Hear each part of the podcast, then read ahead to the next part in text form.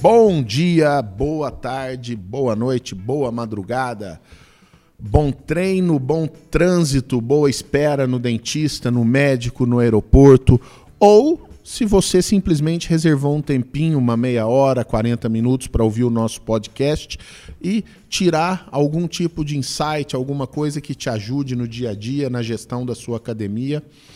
E hoje o tema é inadimplência com o meu amigo Dilson Mendes, nosso diretor de marketing e vendas. Dilson, você também já foi gestor de academia, já sofreu com inadimplência? Olá, Randas. Infelizmente já sofri também, né? Já tive desse lado aí do jogo. Exatamente. Já deveu? Infelizmente também já, já devi, não neguei e, e paguei também já. Exato. Então, isso é importante a gente deixar de cá, porque, cara, as coisas que eu acho assim, quando a gente vai ouvir pessoas dando dica, parece que eles são monges, jedais, santos, eles estão acima de qualquer coisa. Não, tá falando com gente aqui que já deveu, já, já tirou o um nominho do Serasa? Ou nunca chegou a não, tanto? Não, não cheguei a tanto. Ah, então. Nem tanta adrenalina. Processo não. também não, né? Você não tem cara de quem já foi processado também. Não, não. Na pessoa física não, né? Mas ah, não, nas empresas é outra coisa. Aí... já tem uma experiência aí para contar, tem causos. Legal, mas então é isso que é, é bacana a gente começar, porque gente como a gente, é gente que já deveu, já isso que você falou é um, é, um, é um ditado muito importante, porque tem gente que não usa ele, que é o devo, não nego, pago quando puder. Sinalizar minimamente isso já é meio caminho andado, né? Já é alguma coisa, né? A gente tem os devedores compulsivos, né? No Brasil Sim. parece que é uma terra propícia. Não sei se eles vêm para cá, se eles nascem aqui, mas, mas, a gente conhece vários, né? Sim, a gente conhece e alguns casos pitorescos. Se der tempo a gente conta, se não vai nos extras, nos bonus tracks. Queremos lembrar que os episódios que criamos aqui no EvoCast são patrocinados pelo Evo, um software com as melhores soluções de gestão para a academia, especialmente quando o assunto é performance em vendas e cobrança. Se você sofre com inadimplência, o Evo tem um leque de opções de cobrança que vão te ajudar a diminuir esse problema, além dos recursos de captação de novos clientes, como a venda online dentro do próprio software. Tudo isso para você parar de perder dinheiro. Então não perca tempo faça uma demonstração agora mesmo. Aí embaixo na descrição do episódio está o link para você fazer o seu agendamento. Grátis, no melhor horário para você. Agora vamos para o episódio.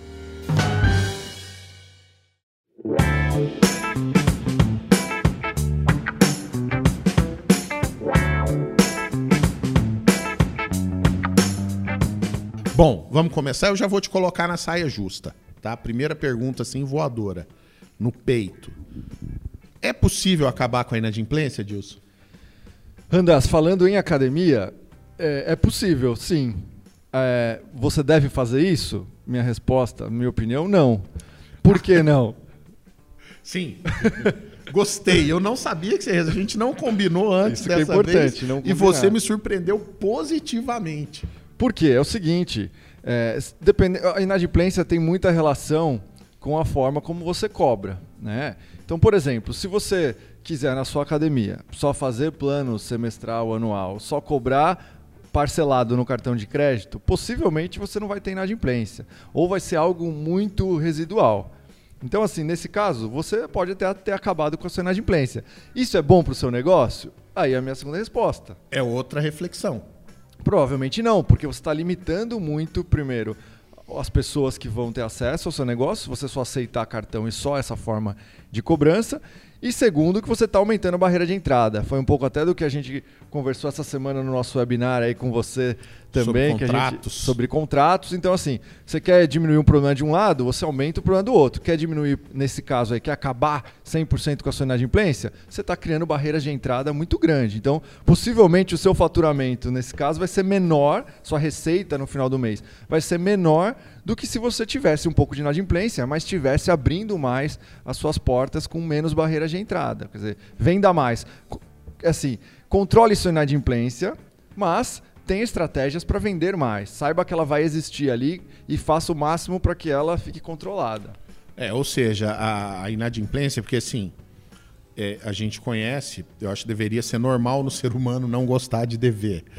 Mas sim, tem, quando eu ouço alguém falar que gosta de dever, acho que não é que gosta, é que você acostumou com dever. É verdade. Mas sim, tem gente que não gosta, assim, a gente também não gosta que alguém deva pra gente, mas é que tem gente que entra num estágio sanguinário, evil, vira, fica louco se alguém está devendo. Então, assim, o seu drive não pode ser não ter inadimplência, porque senão você acaba restringindo muitas outras possibilidades do seu negócio.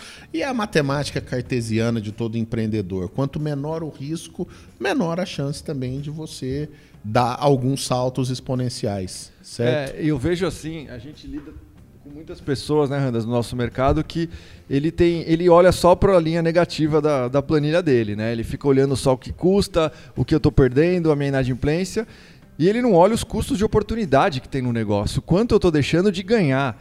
Que muitas vezes essa fatia do bolo é bem maior do que aquilo que ele está perdendo. Então ele concentra muito esforço da operação dele numa coisa que não é o core business, que é ficar controlando as saídas, as linhas negativas, e deixa de olhar para fora e aproveitar e explorar o mercado com o que ele sabe fazer bem, desenvolvendo o serviço, experiência do cliente, entregando o resultado para o cliente dele, porque isso vai fazer ele ganhar mais, né? Legal. E evoluindo nesse tema, se a gente for comparar a academia como um organismo, academia, empresa, eu gosto disso, organismo, a palavra é muito uhum. legal, né? Composto de sistemas. Você entende que a inadimplência é uma doença ou um sintoma? Eu acredito que ela pode ser comparável a um sintoma. Né? Você, quando você olha a inadimplência, como essa linha da sua planilha da saída, o que eu estou deixando de receber né, desses meus clientes. Por que um sintoma? Porque existem várias causas para a inadimplência. Uma a gente já falou, né, que é a forma como você cobra. Então, obviamente, você tem formas de cobrança que são mais flexíveis e, por consequência, geram um sintoma desse de ter mais inadimplência. Tem outras, outra, outras possíveis origens dessa doença que geram o mesmo sintoma, que é a forma como você lida com seus clientes. Né? Se você tem um negócio que é mais massificado, ou seja, eu ponho muitos clientes por metro quadrado, não dou muita atenção, tenho um esquema muito mais de vem aqui e use à vontade, eu vou ter mais inadimplência do que um negócio extremamente personalizado, que as pessoas têm uma relação pessoal com, com personal ou com um professor meu tem um horário determinado para vir toda semana. Então, quanto menos personalizado, normalmente, também isso não é uma. É, pode ser até uma regra, mas tem exceções. Normalmente, quanto mais massificado, menos personalizado, mais inadimplência. Então, essa é uma outra causa. Quanto mais o resultado você entrega, quanto mais comprometido com o resultado você está, possivelmente você vai ter menos inadimplência. Então, ela não é a doença em si, ela é um sintoma de algumas doenças possíveis que o seu negócio pode estar enfrentando. Outra delas é a falta de controle. Às vezes não tem nada a ver com o seu tipo de negócio, mas você simplesmente não tem controle nenhum. Você tem um, um negócio que é recorrente, que depende de cobrar todos os meses os seus clientes, mas você simplesmente não olha o que está acontecendo. Você só fica esperando o dinheiro cair na conta lá, depois da operadora de cartão adquirente te depositar. Você nem viu se você cobrou o que tinha que cobrar naquele dia, os que não foram cobrados, por que, que não foram. Então, assim, essa é uma outra doença que mostra lá o sintoma da inadimplência. Legal, perfeito, cara. E assim, existem muitas situações delicadas que a gente vive no nosso dia, né? Em termos de estado de espírito até. Eu acho que uma das mais delicadas acaba sendo a de cobrar o cliente inadimplente. A gente já falou que tem gente que já vai para esse tipo de cobrança com o estado de espírito alterado e só piora as coisas que nesse momento talvez até para disfarçar a vulnerabilidade do cliente, porque o cara está devendo, ele não quer simplesmente admitir o devo, não nego, pago quando puder. Ele parece que se aproveita para lembrar tudo aquilo que pode ser transformado em moeda de troca, tipo, ah, mas eu também não fui. Ah, mas seu professor não olha para mim. Ah, mas eu não estou tendo resultado. Ah, mas a piscina fechou. Ah, a água está fria. Enfim, começa a usar todo tipo de barganha no momento em que está devendo, até para talvez diminuir essa barreira, alguma coisa. Tem alguma dica sobre como lidar com isso aí? Agora já entrando no terreno talvez da psicologia e da antropologia, talvez. Legal. Primeiro, a primeira etapa do que você falou, né? Ao efetuar esse ato de cobrar, primeiro respira dez vezes, né? Se for você, o gestor pessoalmente que faz isso, você respire, se não treine uma pessoa para entender que você não está entrando numa batalha com o seu cliente. Pelo contrário, você tem que é como se fosse uma nova oportunidade de venda. Eu falo até para algumas pessoas aqui dentro que lidam também aqui dentro com cancelamento, com cobrança. Pensa que é um lead que está chegando quentinho e você tem que vender. Como você atende um lead, uma oportunidade? Você não atende puto da vida. Você quer é mostrar o seu melhor para ele naquele momento, tudo que a empresa pode fazer. Então, considere que esse momento é uma nova venda. Né? Você tem a oportunidade de encantar esse cliente de novo. Como você encanta alguém que está devendo para você? Como você cobra de uma maneira que essa pessoa vê nisso um ponto de contato para gerar uma experiência super positiva? Né? Fala, caramba, que admiração que eu tenho para a empresa. Eu estou devendo e a empresa vem falar comigo, olha, vem me propor sugestões, vem falar comigo no meu treino, vem entender minha experiência, em vez de simplesmente falar, me passa aqui o cartão que você está devendo as duas semanas que você não... Então, assim, já começa a se imbuir disso. Se você fizer isso bem feito, possivelmente você vai eliminar ou restringir ao mínimo possível o problema número dois que você falou, que é o cliente vir com a moeda dele. Pô, mas eu não estou indo por causa disso, por causa daquilo, mas eu também estou. Então, assim, é, eu acho que uma coisa é consequência da outra. Mesmo que isso aconteça, aí você tem a segunda oportunidade. Assim, agradeça primeiro pelo cliente falar isso para você. Boa. Porque são poucos que falam, né? Eu falo, esse cliente é um dos melhores que você tem. Apesar, nesse caso, a gente está falando dele estar tá inadimplente. Mas ele está te dando oportunidade de melhorar alguma coisa. Porque mesmo que ele esteja devendo, para ele seria muito mais fácil não falar nada, desligar o telefone na sua cara, não vou aparecer mais na sua academia e pronto, é vida que segue. É muito mais fácil isso, não é? Isso poupa energia. As pessoas não gostam de ficar despendendo energia por aí com quem não vale a pena. Isso inclui pessoas e empresas. Então, se essa pessoa recebeu uma ligação sua de cobrança e começou a descascar em cima de você, é, aproveite essa oportunidade, agradeça por isso e entenda o que essa pessoa está dizendo para melhorar e não ter mais esse tipo de problema nas próximas cobranças. Então, veja isso como uma pesquisa de satisfação é, sincera e gratuita que você está recebendo. É, agora, não sei por que tudo isso que você me falou assim me fez lembrar casamento, mas enfim oportunidade de encantar de novo, de tratar o, como lead quente, não sei, se você quiser. se você for chegar a metáforas, você consegue encarar como você trata um lead quente, como você trata um cliente antigo, mas não é o caso, né? não é nem o tema do nosso podcast, mas você me deu aqui uma ideia de uma coisa que algumas pessoas adoram que eu faço, que é sair do roteiro. Se é o gestor, se é o cara. O que, que você acha como alternativa terceirizar esse ato de cobrança, essa coisa ser feita por uma outra pessoa, por uma outra empresa, com uma expertise específica, tem prós e contras, né? Como tudo na vida. É, eu acho que assim, pensando em prós primeiro, lógico, pensando que você está terceirizando para uma empresa que realmente sabe claro. fazer isso bem, que entende do que está fazendo, que vai aproveitar esses leads quentes e vai convertê-los novamente, etc isso estando superado, quais são os prós? Primeiro, em academia, como eu falei antes, você parar de ficar olhando tanto para essa linha aí negativa e focar no que é o seu core business. Eu acho que é algo que as empresas. E academia acontece muito porque vem da origem da empresa, né? De um professor, alguém entusiasta que acredita muito naquilo que faz e resolve montar um negócio e de repente se depara com uma complexidade enorme de coisas que ele tem que começar a fazer e ele não sabe o que faz, onde dá prioridade e acaba muitas vezes saindo daquilo que ele sabe fazer bem e que é o que fazia diferença na vida das pessoas. É, é o exemplo muito claro também de restaurante, né? Quando a pessoa vai querer ter um restaurante porque ela gosta de cozinhar, de, de receber as pessoas, e aí quando ela abre, ela vai para trás do caixa e fica lá só contando dinheiro e passando cartão. E não vê o que está acontecendo no salão, lidando tá com o fornecedor. Então, eu acho que esse é um exemplo muito bom para a gente comparar com a academia. Não, não queira ir para trás do caixa da sua academia. Deixa isso, se você puder terceirizar, terceirize. Se você puder contratar alguém para fazer por você, se for mais viável. Mas isso está longe do seu core business. Então, não fique investindo tanta energia assim para uma coisa que, no fim das contas, é, não é o que vai mudar a vida do seu cliente. Então, assim, tem que resolver o problema? Tem. Se você tiver uma boa opção de terceirização, eu acho viável. É claro que aí tem o negativo, tem muito a ver com o tipo de empresa que você contrata. Né? Se você contratar uma empresa que não é tão boa assim, que não vai aproveitar essa oportunidade, ela pode acabar piorando a sua situação. É, mas assim, procure também uma empresa que esteja focada no seu resultado, né? Que tenha um parâmetro vinculado ao seu resultado, que vai te mostrar isso claramente, o que ela conseguiu melhorar na sua inadimplência, o que ela conseguiu melhorar qualitativamente na percepção desses clientes que passaram por esse processo de cobrança. Isso é muito importante. Cara, é... e assim, não querendo puxar demais a sardinha para o nosso lado, mas não tem problema nenhum puxar, porque o Evo é nosso principal patrocinador, W12. E é inevitável perguntar como que a tecnologia pode auxiliar o cliente a reduzir a inadimplência. Legal, muito boa pergunta. Primeiro, como a gente falou, né, é importante que o controle da inadimplência também não vire uma, um grande problema na sua gestão. Então, como a tecnologia pode te ajudar a isso?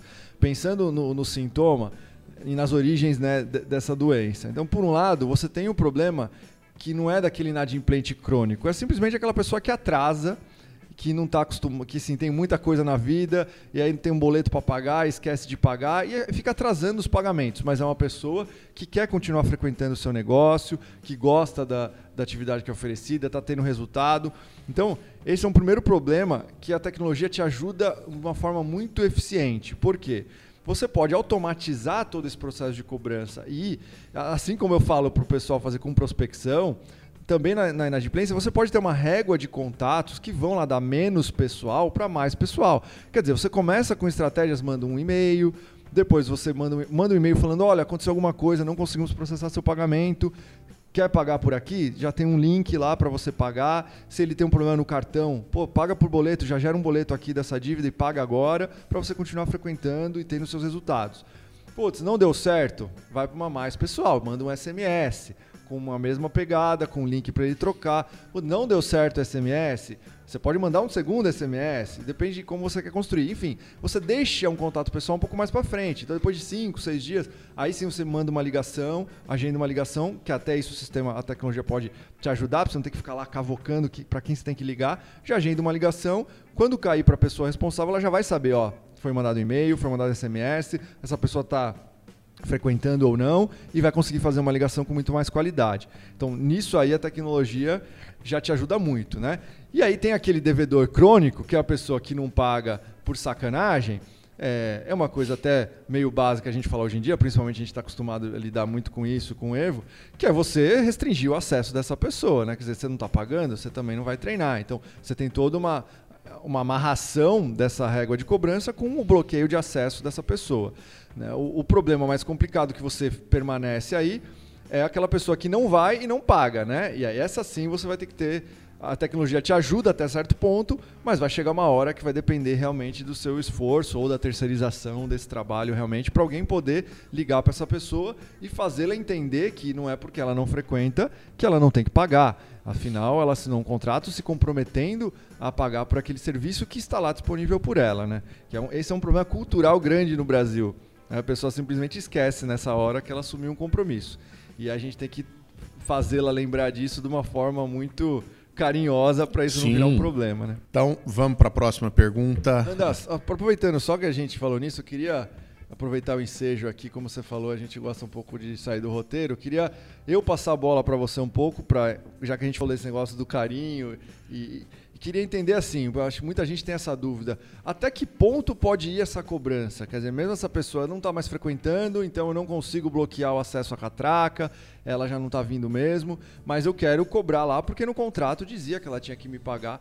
Qual o limite legal para essa cobrança? Até onde a gente pode ir é, sem ocasionar problemas aí para a operação? Bacana. Cara, é, esse tema aí eu acho ele muito interessante porque quando a pessoa acha que tem uma dúvida de limites legais, a coisa está quase que toda dentro do limite comercial da situação realmente, né? Que é coisa do relacionamento, muito do que você já falou. Uma questão, por exemplo, da negativação. Precisa constar em contrato que você vai negativar o cliente? O que que precisa? Não, não precisa. A negativação é um direito que o credor tem de o que é negativação? A negativação virou um instrumento de cobrança, mas era simplesmente um, uma maneira de você informar o mercado que aquela pessoa é um mal pagador. Então, assim, você tem o direito de fazer isso. A partir de quando? No dia seguinte. A dívida Porque as pessoas, não, eu ouvi dizer que tem que esperar 30 dias. Não, não é, não, não é o que está na lei. Mas sim, bom senso, pra, boas práticas comerciais, tudo isso. Por que, que normalmente se espera 30 dias? Porque em 30 dias você tem essa régua de relacionamento de cobrança para receber, para tentar receber essa cobrança, porque o cara quando deve já não gosta, ele não gosta de receber ligação de cobrança. Quando ele recebe a cartinha, né, do, do Serasa, do SPC, de qualquer coisa que seja, ele já fica loucão. Mas assim, é um direito que assiste a academia. Você recomenda que seja em 30 dias, em 45, em que? Não, eu não sei. 30 dias é um prazo que as pessoas decidiram que é normal em função da régua de relacionamento, mas é você que vai decidir. Mais importante do que o prazo para se negativar é o que, que você já tentou fazer e como essa pessoa reagiu.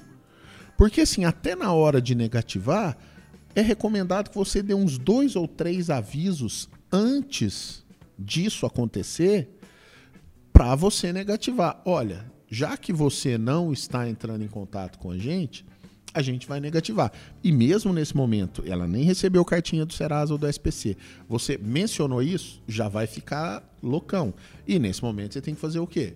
Virar carinhoso de novo. Olha, na verdade a gente quer resolver, a gente pode fazer um acordo, tudo isso e tal, neste sentido, tá? E fora isso, se a gente for entrar em coisas de limites legais mesmo, de Código de Defesa do Consumidor. Eu posso contar uma história pitoresca aqui, como é que era na Venezuela antes de virar uma nação comunista, quando era capitalismo. tinha um cara que chamava Doutor Diablo. Ele era, ele tinha um escritório de advocacia de cobrança, só que a, a, a cobrança dele configurava ele ir com uma pequena banda de música na porta da casa do cara, com umas dançarinas vestidas de diabo é, dançar na porta da casa do sujeito. E a lei da Venezuela não entendia que isso era vexaminoso ou nada disso. E aqui no Brasil nunca funcionou, mesmo antes com a defesa do consumidor, porque eu acho que o devedor ia contratar uma outra banda com gente vestida de anjo para dançar lá. Mas então, assim. O que você não pode é expor o devedor a ridículo. Então, tem algumas coisas que você deve evitar. Por exemplo, caso de bloqueio na catraca, não fazer sua recepção. Ih, eu não sei, você estudou em escola particular quando era criança? Sim. Você lembra quando o Bedel entrava e falava, ó, oh, pessoal que tá devendo mensalidade. Eu estudei nos anos 80, então tinha menos é, preocupações com isso. Ó, oh, pessoal que tá devendo mensalidade, fulano, fulano, fulano e fulano. Avisa o pai. Então, assim, bloqueio. Orienta a recepcionista, falou: olha, não, a gente vai ver aqui, deve ter sido alguma coisa do sistema. E cria um fluxo para, olha, bloqueou aqui, vamos tentar entrar em contato. Ligações telefônicas, deve ser em horário comercial, de segunda a sexta-feira, sempre para residência ou celular do cliente na Adimplente. Evi evitar ligação de noite, final de semana e principalmente no local de trabalho. Ah, o que, que pode acontecer? Pode ser configurado um, uma exposição, um constrangimento, tudo isso empresa de cartão de crédito, banco e outras assim, não estão nem aí. porque as pessoas é, vão pouco ao PROCON. Mas, enfim, não se deve fazer. Não se deve fazer juridicamente, porque você corre risco, e também não se deve fazer comercialmente, porque é péssimo. A chance de você perder esse cliente a partir do momento que você parte para uma estratégia agressiva de cobrança, sim, é muito grande. Se você enviar uma cobrança por correspondência, o envelope não pode conter nenhuma informação sobre a dívida. Tem que ser branquinho e evite realizar a cobrança deixando recado com o vizinho ou qualquer outra pessoa que não seja o próprio inadimplente, né? Além de uma outra coisa que cobrança de banco e cartão e concessionária de carro, o que quer que seja, faz ligações e mensagem de forma repetitiva em excesso. Além de não ter eficiência nenhuma, você só irrita a pessoa, pode ser considerado abusivo. Então, assim, se considera respondido? Acha que eu contribuí para o andamento do podcast Pô, de host a entrevistado? Fomos longe, né? Mas resumindo um pouco, então, o que eu consigo entender aí para tentar resumir o pessoal, né? o geral é não expor Só, só para explicar, né? isso aí tá no blog post. Eu escrevi um limites legais da cobrança, tá lá quando a gente publicar o podcast, a gente coloca Show. o link e tem, a gente tem material de inadimplência, tem kit de inadimplência, enfim, mas... Tem bastante coisa para estudar. Mas assim, no geral, então assim, não expõe a pessoa, né? Exatamente. E eu acho que assim, voltando no que a gente falou no começo, pensa que esse cara fosse seu lead, você faria tudo isso com ele? Você exporia ele ao ridículo, você bloquearia ele na catraca e faria um alarde. Então, pensa com, essa pessoa com carinho, né? Mesmo que ela já não está frequentando o que ela deve para você, use o que você acha que deve, né? O que a lei te permite, se você achar que é interessante. A gente vê que a maior parte das academias tem medo de protestar, opta por não protestar. Sim Ou negativar. Por uma questão, é, por uma questão de imagem, né? Porque a gente sabe que, como a gente falou no começo, esse sintoma é, muitas vezes é de um problema que você também gerou. Você vendeu uma coisa que não é o que você Sim. entregou, essa pessoa parou de frequentar, não cancelou e de repente começa a receber uma negativação, provavelmente ela vai falar mal de você para todo mundo, né? Muito. Então essa consequência é inevitável como a gente falou, tem uma cultura do brasileiro que dificilmente ele, ele entende ele como realmente o culpado por estar devendo. Ele vai pôr a culpa na. na... Qualquer outra coisa. No PT, no. E aí vira uma batalha, o cara põe você no Facebook, no Instagram, fala mal de você, depois vai querer processar o cara, vira uma coisa que então muita gente opta por não chegar nesse, nesse ponto crítico, né? Porque talvez, ainda mais que a academia normalmente tem um ticket médio baixo, muitas vezes não compensa o custo de você fazer tudo isso. Então, Exatamente. a gente não está falando, né? Eu pelo menos não estou falando nem para fazer, nem para não fazer, né? Estou falando só para tomar cuidado. cuidado. Sempre. Escolher o que é melhor para você com cuidado, né? Não, e, e eu gosto de metáforas e nas minhas aulas, quando eu dava aula lá no curso Tadeu de formação de gestores, a gente ia falar sobre demissão e falava sobre rescisão de contrato, eu usava duas metáforas. Você encerrar um contrato de trabalho com um empregado sem um colaborador equivale a divórcio. Tem que tomar muito cuidado, tem que ser muito bem conversado, tudo colocado no papel, arcar com aquilo que é obrigação sua, estabelecer como é que vai ser o futuro para você não ter muita dor de cabeça com aquela pessoa que muito provavelmente não vai voltar para você. E se for o caso de voltar, vai voltar numa boa, porque sabe que você é uma pessoa bom caráter. A rescisão de um aluno eu comparava com aquele cara solteiro na balada. Você quer pegar todo mundo, mas não faz bobagem. Não, não, suja a sua imagem, porque além daquela pessoa não querer você de novo, vai falar mal para os outros você vai diminuir seu range de conquistas, né? E aparentemente funciona. É boa essa metáfora, Deus. eu, acho, eu achei muito boa. É o famoso deixar as portas abertas, né? Exatamente. Para que fechar a porta se você pode deixar ela aberta para entrar? Vai que. Vai que. Bom, eu posso voltar para minha função? Manda bala. Cada vez que um cara vira e, e, e, diz que quer apresentar um podcast, eu falo, beleza, se tomar o podcast vai ter que aumentar meu salário então, porque e vocês é... veem que o Hannas continua no podcast. Então... É, porque eu amo isso aqui, amo muitas coisas. Bom, vamos lá? Para finalizar, cara, você entende que essa análise de sintoma que serve para analisar o risco de cancelamento, que a gente tem também mecanismos para analisar aquela questão. Tem um blog post da LEC também muito legal, risco de abandono, né? Coisas a serem analisadas. Para analisar o risco de cancelamento, vale também quando você está diante de uma inadimplência alta? Onde que você tem que olhar e o que, que você precisa fazer. Eu estou colocando dois drives aí para você, onde olhar e o que fazer. Que são coisas que as pessoas também não entendem. Sim. É, uma coisa é olhar, analisar, outra coisa é, é a ação a ser tomada. É, para começar a responder essa pergunta, eu já coloco assim uma, uma coisa que eu ouço muito falar no mercado de, de, gestores que falam isso do seu próprio negócio, de gestores que falam do negócio dos outros. Ah, mas tal tipo de negócio, dá graças a Deus que tem 30%, 40% das pessoas que não vão. Né? É. Cara, começa isso. aí. Isso não existe, gente. Se você está pensando assim, está pensando errado. O seu negócio não vive, não dá dinheiro, não ganha dinheiro das coisas das pessoas que não vão. Essas pessoas são ruins para o seu negócio. Né? O que você tem que fazer é diminuir ao menor nível possível. Vai existir isso também é, é, inevitável. A não ser que você, como eu falei, você tem um negócio para pouquíssimas pessoas, muito personalizado, com um ticket muito alto, vai existir gente que paga e não vai. Se você acha isso bom e fica lá feliz da vida quando você olha o seu relatório e você tem lá 30% de pessoas que não pisaram no mês no seu negócio, você tem um problema aí, que vai gerar cancelamento, que vai gerar um menor tempo de vida, que é uma coisa que eu, eu falo bastante, as pessoas costumam não olhar muito para isso, que é o valor do cliente, o valor que o cliente te entrega ao longo da vida. Ou seja, você investe é, um dinheiro para trazer esse cliente para o seu negócio, que é o CAC, né, o custo de aquisição de cliente. Você investe para trazê-lo. Então você não quer que ele fique sem frequentar, porque ele vai sair antes. Inevitavelmente ele vai sair antes. Né? Em alguns casos, ele sai antes de pagar até aquilo que você Sim. investiu para trazê-lo. Então você tem que olhar para essa métrica e diminuir isso, fazer tomar atitudes, independente do seu modelo de negócio, olhar a jornada do seu cliente e entender em que momento que essa jornada começa a dar pau e para você tomar uma atitude, para diminuir essa, esse percentual de pessoas que tem uma frequência muito baixa ou não tem frequência.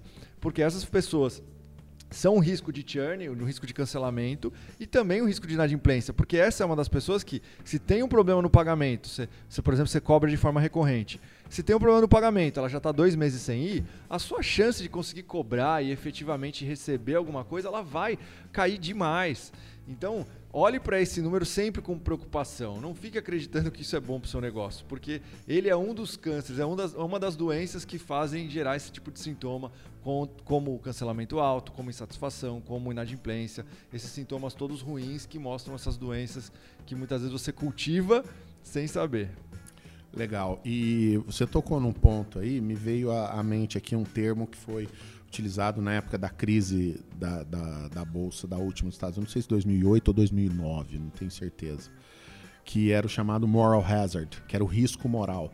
Eu acho que dá pra gente dizer, você tolerar isso e até estimular, às vezes até comemorar, você tem um risco moral, cara, que as pessoas ainda não se deram conta, mas precisam, que é o risco do cara falar mal de academia, de exercício físico, não, não funciona. Ele primeiro pode falar que aquela academia não funciona. Ele não foi mas ele diz que não funciona. Ele pode falar do seu negócio, ele pode falar que atividade física não funciona. Porque o cara não fala. Eu, eu não sei se você já ouviu esse discurso, mas ele diz: Não, paguei a academia seis meses, não serviu para nada.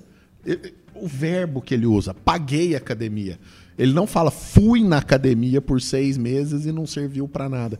Agora, a culpa não é dele. Eu acho que o grande problema do nosso mercado, agora dando uma voadora na goela dos nossos amigos gestores, que eu chamo de super-heróis, mas às vezes eles também têm falhas, a culpa é do cara que permite um cara pagar e não ir. Concorda? Ou eu estou muito e radical? ficar feliz com isso, né? O que mais me preocupa não é nem permitir, porque aí você tem estágios diferentes da, do aprendizado. O, o, cara incompetente inconsciente é uma coisa. O problema é quando o cara é consciente e comemora isso, né? Aí, para mim, isso é o mais grave. Então, são remédios diferentes, mas o, o sintoma acaba sendo o mesmo. Legal. Bom, para finalizar, vamos deixar algumas lições de casa para a galera, Dilson. Vamos inovar blog post da LEC Risco de Abandono. Tá tudo lá no nosso blog. Link vai estar tá no, no, no, podcast. Risco de abandono, blog post do limite da cobrança, um blog post sobre vulnerabilidade, se a sua academia está vulnerável, e o seu maravilhoso kit de inadimplência, né? Para o cara baixar e se debruçar sobre esse tema e, e, e tentar exterminar a inadimplência sem fazer aquilo que a gente falou no papai e mamãe, fazer de um jeito mais Kama Sutra mesmo, concorda? E complementando o que a gente fez essa semana, o webinar também sobre contratos, contratos. Que tem muito a ver com esse tema, recomendo, ficou muito legal. Recebemos que amarra diversos tudo, elogios. Né, cara? Eu tô aí. feliz porque a gente está amarrando tudo na, na vida do gestor aí para ele realmente ter uma gestão menos acidentada, né?